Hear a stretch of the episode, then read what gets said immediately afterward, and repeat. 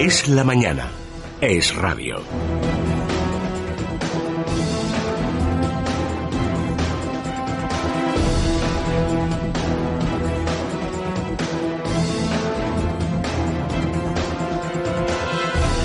Seguimos en Es la Mañana de Federico y vamos a repasar cómo viene la previsión del tiempo, por si alguno está a punto de salir a la calle para saber cómo se tiene que vestir hoy.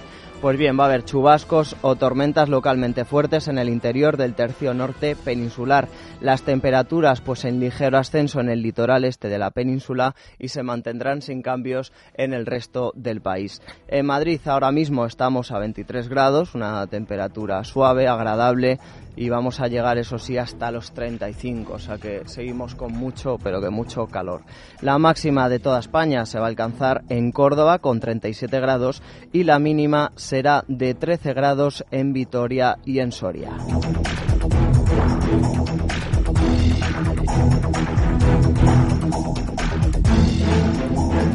Y Luis Bárcenas sigue siendo el protagonista de la actualidad después de esa comparecencia ayer ante el juez Pablo Ruz en la Audiencia Nacional y toda la abundante documentación que le entregó además del famoso ya pendrive que incluiría pues la contabilidad del Partido Popular en dinero negro hasta el año 2010. También mucho protagonismo para las palabras del presidente del Gobierno, Mariano Rajoy, que ayer fue preguntado en rueda de prensa sobre este asunto y las reacciones de María Dolores de Cospedal, la secretaria general del PP, que fue señalada directamente por el extesorero. Pues con esta noticia comenzamos el repaso a la actualidad con la ayuda de Tania Lastra y Rodrigo Pulgar. Durante cerca de cinco horas, Luis Bárcenas compareció, compareció, ayer ante el juez de la Audiencia Nacional, Pablo Ruz, con corbata y sin grilletes. El extesorero del Partido Popular entregaba al juez el famoso pendrive con la contabilidad del partido hasta 2010 y abundante documentación que señala directamente a Rajoy, Cospedal y altos dirigentes del Partido Popular del gobierno de Aznar, como Rodrigo Rato, Francisco Álvarez Cascos y Federico Trillo. Bárcenas reconoció su letra y sobre sueldos a la cúpula del partido. Dijo que las entregas del dinero las hacía Álvaro la puerta y después el mismo.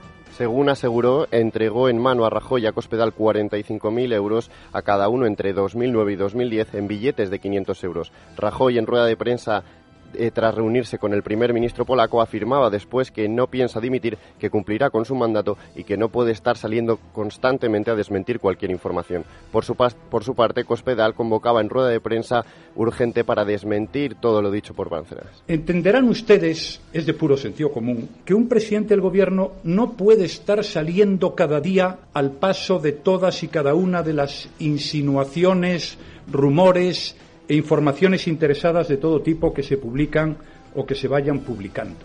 Es decir, no tiene ningún sentido pedirle eso a un presidente del Gobierno. Ante estas nuevas calumnias y mentiras que en sede judicial ha manifestado Luis Bárcenas, he querido comparecer ante todos ustedes para desmentir tajantemente todas las acusaciones que la citada persona ha referido contra el presidente y contra mí misma. La verdad es que María Dolores de Cospedal también fue preguntada directamente por uno de los periodistas si había recibido algún sobre y la, respuesta de María Dolores de Cospedal fue nunca. Y ayer también hubo comparecencia de otro dirigente del Partido Popular, Carlos Floriano, que volvió a negar el contacto del partido con Luis Bárcenas en este tiempo. Según Floriano, ni el PP ni el presidente han aceptado el chantaje. Nos da más detalles sobre esta rueda de prensa que fue posterior a la reunión del comité de dirección del PP, nuestra compañera Alicia González. Muy buenos días. ¿Qué tal? Buenos días. Explicaciones del Partido Popular en una rueda de prensa de apenas 12 minutos y cinco preguntas. El de dar la cara fue Carlos Floriano, que intentó así quitar importancia a la declaración de Bárcenas. Nuestras cuentas son claras, todo el mundo las puede analizar y lo que él pueda haber apuntado en cualquier formato es de su exclusiva responsabilidad. Él está en la cárcel y él será el que tenga que explicar el origen de su dinero en Suiza y las cosas que apuntó. Así, Floriano prefirió cargar contra los socialistas. Asegura que el PSOE se está comportando de manera irresponsable al seguir el juego de un presunto delincuente. Y también se producían ayer reacciones desde el ámbito judicial, sin ir más lejos, pues el fiscal general del Estado, Eduardo Torres Dulce, era preguntado por los periodistas si el Ministerio Público podría citar a declarar al mismísimo Mariano Rajoy por este asunto. ¿Qué contestaba Eduardo Torres Dulce? Esto. Lo que se investiga fundamentalmente son hechos delictivos o presuntamente delictivos.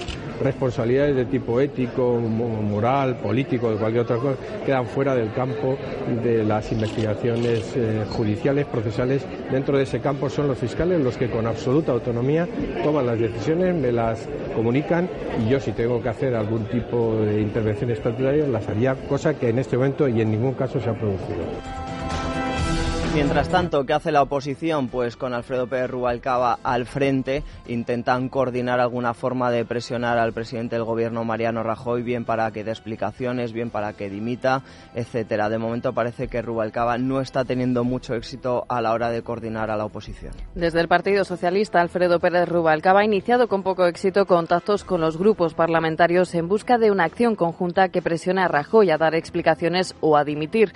Desde UPyD, Rosa Díez habla del mayor golpe de la historia de la democracia e insiste en presentar una moción de censura. Desde Izquierda Unida, Cayo Lara ha pedido la dimisión del presidente y ha anunciado movilizaciones ciudadanas. Xavier Trías asegura que CIU solo apoyará una moción de censura si el candidato permite la consulta soberanista. Antonio Ortúzar, del PNV, le pedía ayer al Partido Socialista la misma actitud ante la corrupción que le exigen al PP. La verdad es que es muy curiosa la posición de CIU que dice que va a apoyar una moción de censura contra el presidente del gobierno Mariano Rajoy por un caso de corrupción, eso sí, siempre y cuando pues se acceda a esa petición para que se pueda organizar una consulta independentista en Cataluña. Es decir, siempre van a lo suyo, a sus intereses y mientras tanto, pues la verdad es que seguimos muy pendientes de ese viaje que don Juan Carlos está eh, recorriendo, bueno, recorriendo no sería la palabra, está visitando Marruecos estos días. Hoy es el segundo día de ese viaje a Marruecos, con que se va a reunir con el rey Mohamed VI y la verdad es que ha acompañado con una gran comitiva de ministros y exministros. Hoy llegan a Rabat los ministros Jorge Fernández Díaz, Gallardón, Soria y Pastor, los 27 empresarios y los nueve exministros de Exteriores que acompañarán al rey en su visita a Marruecos. A las siete y media de la tarde de ayer, el monarca aterrizaba junto al ministro de Exteriores en Rabat, donde fue recibido en la, en la alfombra roja por Mohamed VI. El rey caminó ayudado con muletas y con visibles dificultades para caminar. Y mientras tanto, la verdad es que la reina doña Sofía pues eh, tuvo que vivir ayer un momento bastante delicado en presencia del ministro de Industria José Manuel Soria. La reina ha vuelto a ser abucheada en Asturias, donde acudía a la inauguración del nuevo parador Monasterio de Corias junto al ministro José Manuel Soria. Más de un centenar de mineros cortaron la carretera de acceso al parador y aguardaron la visita de la reina a las puertas del complejo. La Policía Nacional tuvo que intervenir en la protesta en la que los mineros agitaban banderas asturianas al grito de fuera fuera e intentaron acceder al edificio.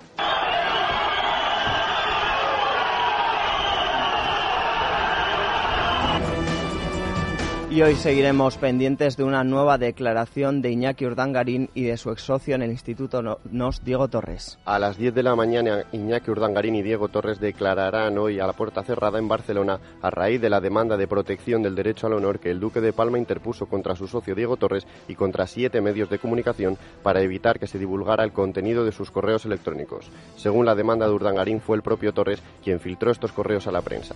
La juez estima la petición de Urdangarín para garantizar su intimidad. Y ahora nos vamos a Andalucía, donde hay dos noticias.